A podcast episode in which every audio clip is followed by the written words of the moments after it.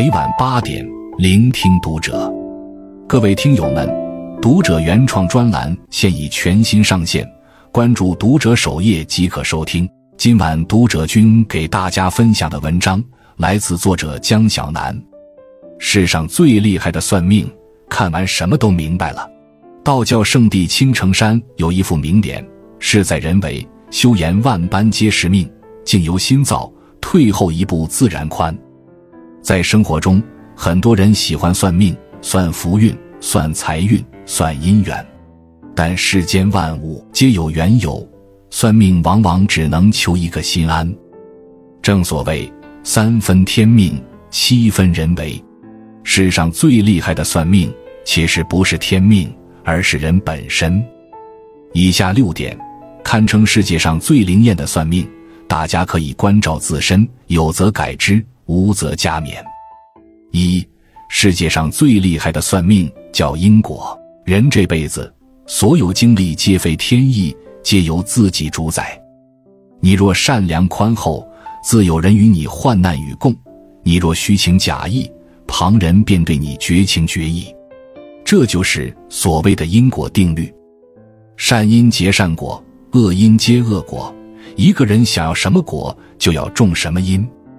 诚如一位作家所说：“没有无缘无故的好运，也没有无缘无故的厄运。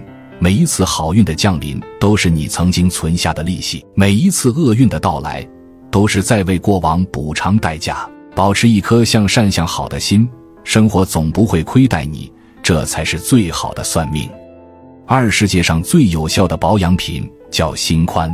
作家稻盛和夫曾被人调侃是肺结核家属。他因此担心会不会有一天自己也死于肺结核，为此经常辗转反侧，寝不安息，身体每况愈下。后来他在书中看到一句话：“在我们心中有吸引灾难的磁石，我们生病是因为我们有着吸引病菌的脆弱心态。”他这才恍然大悟，自己是被吓病了。于是他改变念头，每日该写作写作，该锻炼锻炼，想的少了。身体自然也痊愈了。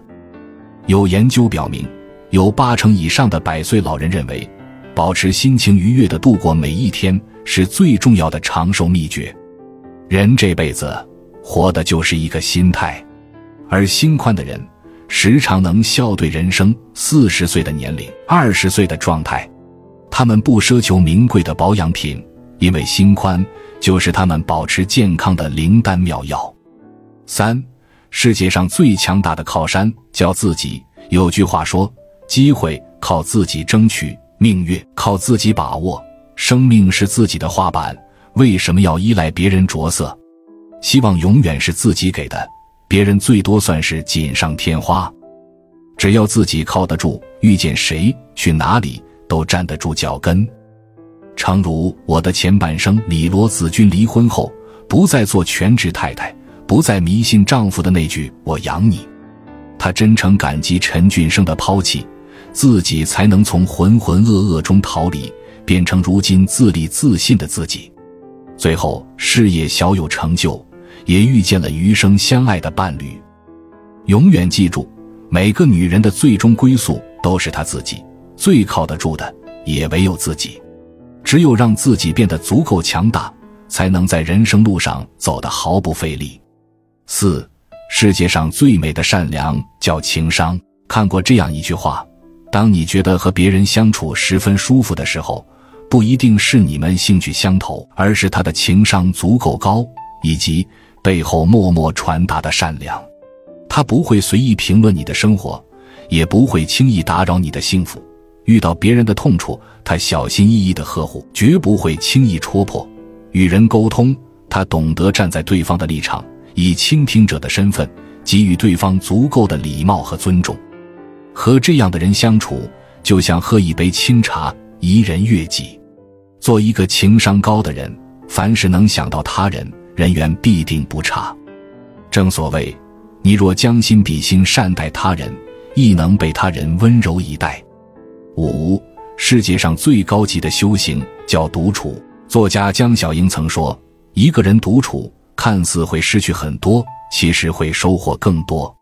独处就是一场与自我相处的修行，热闹是自己的心境。在这个过程中，你降低了对他人的期待，丰富了自己的内心，给予了自己足够的安全感。朋友小林有次出差，在深圳隔离了十四天。以前她总是缺乏安全感，丈夫一旦晚回家就拼命打电话。但这次隔离，他开始慢慢改变。他在酒店里一个人看电影，一个人做瑜伽，一个人写文章，一个人听音乐。后来他说：“原来不用和他在一起也可以过得很好啊。”是啊。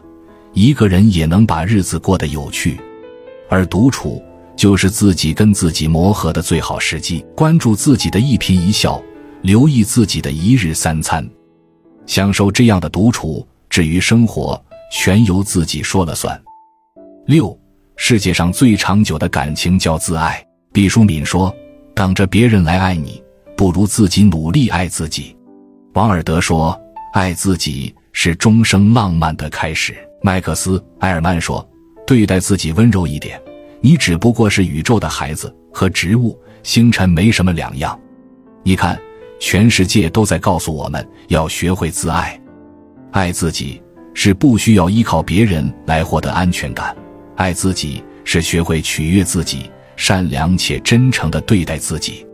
当你开始自信，开始喜欢自己，欣赏自己，坦荡自由的过好当下的每一天。”你会发现，过往的那些纠缠，别人的爱，都敌不过自己爱自己。愿你学会爱自己，也愿你拥有这六点最灵验的算命，改变自己的命运。关注读者，感恩遇见。